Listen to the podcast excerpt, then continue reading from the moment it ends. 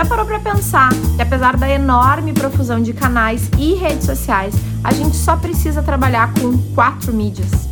Eu expliquei isso no episódio anterior. Dá uma olhada lá porque vai fazer muito mais sentido para ti esse episódio, que esse aqui é bastante prático. Mas em suma, tudo no digital pode ser resumido a quatro formas de entendimento e execução, as quatro mídias. E nesse episódio eu vou te mostrar na prática como é que isso funciona no Inbound PR. Como é que a gente usa as quatro mídias para fazer marketing digital grátis e isso independente do tamanho da empresa para qual tu estiver comunicando.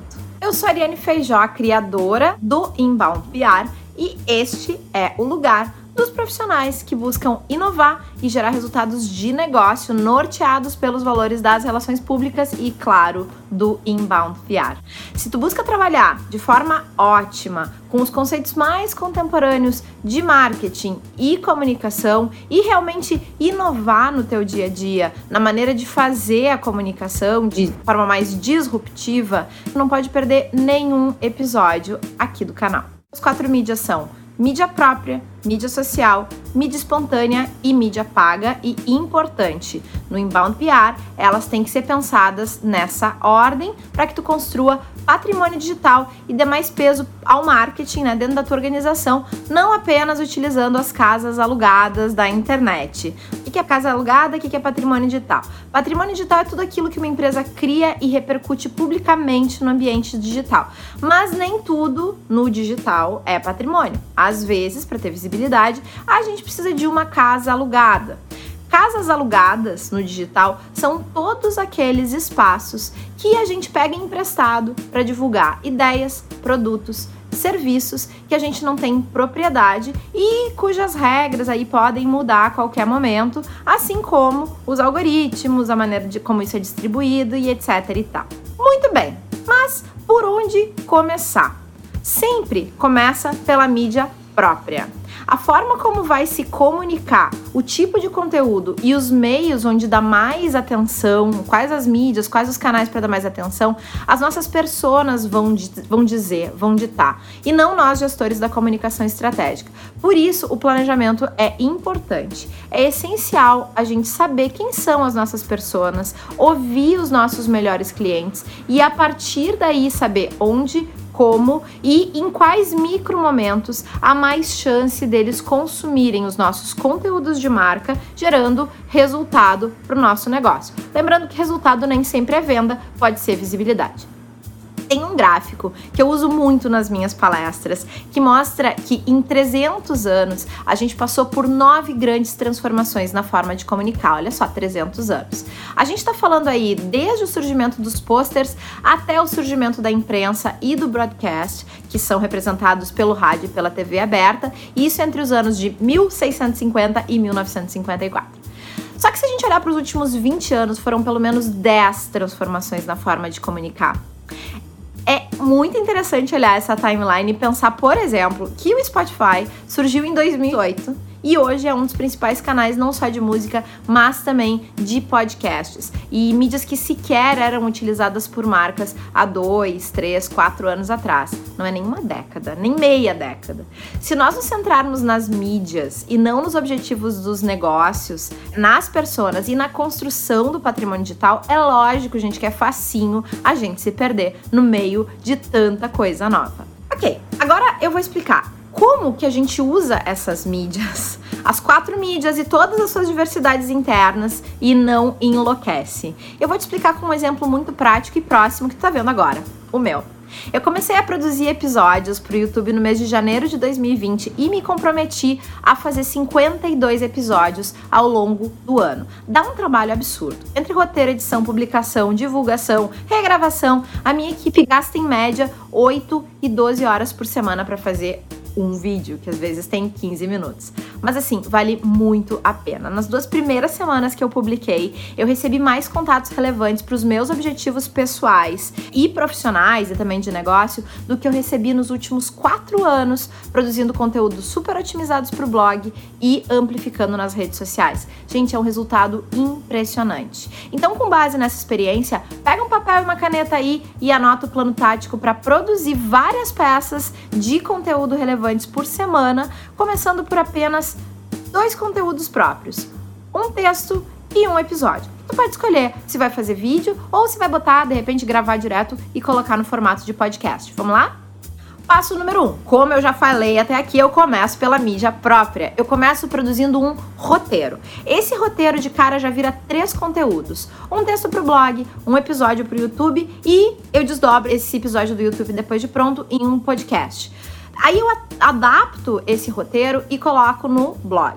Ah, e já penso esse conteúdo que eu produzo para o blog de forma otimizada para o Google, com keywords, imagens e gráficos que possam ser incorporados tanto no episódio quanto no texto e depois ser usado nas outras mídias de, de outra maneira, reproposto para essas outras mídias.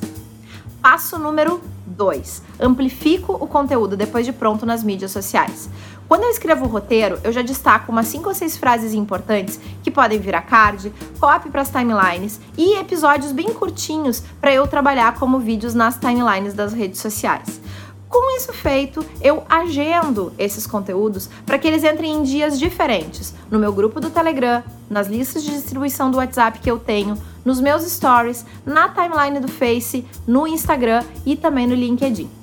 Muitas dessas coisas não são visíveis para todo mundo e isso é intencional. É natural que tu não tenha visto tudo isso nas tuas redes. Eu sei onde a minha persona tá e quero conversar com ela e não conversar com todo mundo. E isso eu defini quando eu fiz o meu planejamento antes de pensar nas redes. Às vezes eu também compartilho artigos do meu site, blog, nos artigos do LinkedIn, não só na timeline, porque eles não competem em termos de SEO. O Medium ele também pode ser usado como distribuição de artigos de blog. Pelo menos por enquanto, o Google não indexa os conteúdos lá da mesma forma que indexa o SEO do site. Aí não fica aparecendo conteúdo duplicado na internet. Eu também uso grupos de, de Facebook, tanto do Inbound PR, só com quem já fez os meus cursos, quanto outros grupos que eu faço parte e uso para amplificar, tanto no LinkedIn quanto no Facebook. Ah, uma outra dica muito legal. Para distribuir o podcast, eu uso o Anchor FM, que compartilha em todos os canais de podcast da internet cada episódio que eu faço. E o mais legal, gente, é de graça. Usem e abusem. Passo número 3, eu utilizo a mídia espontânea. No meu caso, eu tenho colunas em alguns sites, como administradores.com e o site da Berge. Mas quem não tem, pode buscar a oportunidade de publicar em diversos veículos e até em blogs de conhecidos, de amigos ou que a gente admira. Se não, o próprio recurso de artigos do LinkedIn também funciona como mídia espontânea, tá? Embora o LinkedIn seja mídia social, os artigos são mídia espontânea, porque às vezes eles são mais lidos do que muito jornal que a gente publica por aí. O conteúdo é ouro e se o teu for bom, vai ter muita gente querendo publicar. Vai por mim, eu já fui editora de veículos na internet e sei o que eu tô te dizendo. Escreve, envia e tenta até conseguir publicar como mídia espontânea. Passo número 4. Depois de fazer tudo isso, aí então eu começo a pensar na mídia paga, eu compro mídia. Mas assim, se tu não tem grana para investir no teu conteúdo ainda, ou tá achando que tá gastando dinheiro demais, se tem uma verba de mídia muito grande, foca nos três primeiros passos, porque provavelmente tu vai ter mais demanda para os teus conteúdos do que tu pode dar conta. Eu uso a mídia paga só quando eu tenho algum curso ou lançamento que eu preciso fazer, especialmente porque a minha rede é muito bem tratada, com o conteúdinho ali, ó, filé periódico que faz com que as pessoas estejam super engajadas. Não tem um dia que eu não receba alguma mensagem direta ou algum pedido de informação ou alguma dúvida a partir dos conteúdos que eu publiquei. Quando a gente fala de negócios que precisam atingir um contingente maior de pessoa, de, de pessoas, é claro que não dá para não investir em mídia paga, né? Mas o ponto é, a mídia paga não deve ser a premissa, né? A gente tem que ter retorno. E a regra de começar pela mídia própria vai se manter igualzinha em grande grandes negócios com grandes investimentos em mídia. Eu falo por experiência própria. Eu já fiz diversos experimentos, tem N pessoas aí na internet que também estão fazendo, o próprio Google sugere isso, e eu te garanto que começar pela mídia própria pode reduzir o teu CPC, o teu custo por clique, e aumentar demais a qualidade dos contatos qualificados ou leads que tu atrai. Mas isso é um papo que a gente ainda vai falar mais em outros episódios. Pensar nas quatro mídias significa pensar na persona onde ela tá. É claro, gente, que ela tá nas redes sociais, mas ela também tá offline. Ela vai estar tá nas ruas, ela vai estar tá nas lojas, ela é impactada por mídias tradicionais também. Então, para construir patrimônio digital, antes de escolher o onde a gente vai estar tá presente, é preciso conhecer objetivos de negócio, ter um planejamento de marketing em nível estratégico e tático, e aí, depois que definir a estratégia e a tática, um plano operacional nas quatro mídias que comece com a construção do patrimônio digital e não alugando casa por todos os lugares, ok? Porque investir em marketing é como investir no mercado financeiro, gente, cada vez mais. A gente fala de leilão de palavra-chave, a gente está usando os mesmos termos. Se tu tem dúvida, converse com um especialista para não perder tráfego e não perder dinheiro. Bom, agora tu já sabe quais são as quatro mídias, por onde começar e como usar todas elas produzindo apenas um texto, transformando em episódio ou podcast e distribuindo nas tuas redes sociais, na mídia espontânea e usando mídia paga. Isso é a receita do Inbound PR. Eu espero que tu tenha gostado e coloque em prática hoje mesmo. E se tu quiser mergulhar nessa e em outras ideias, eu reforço aqui o meu livro Inbound PR como sincronizar negócios rumo à maturidade digital. Ele pode ser comprado na versão online pela Amazon ou impresso, é só pedir pelo meu site arianefeijó.com.br barra livro.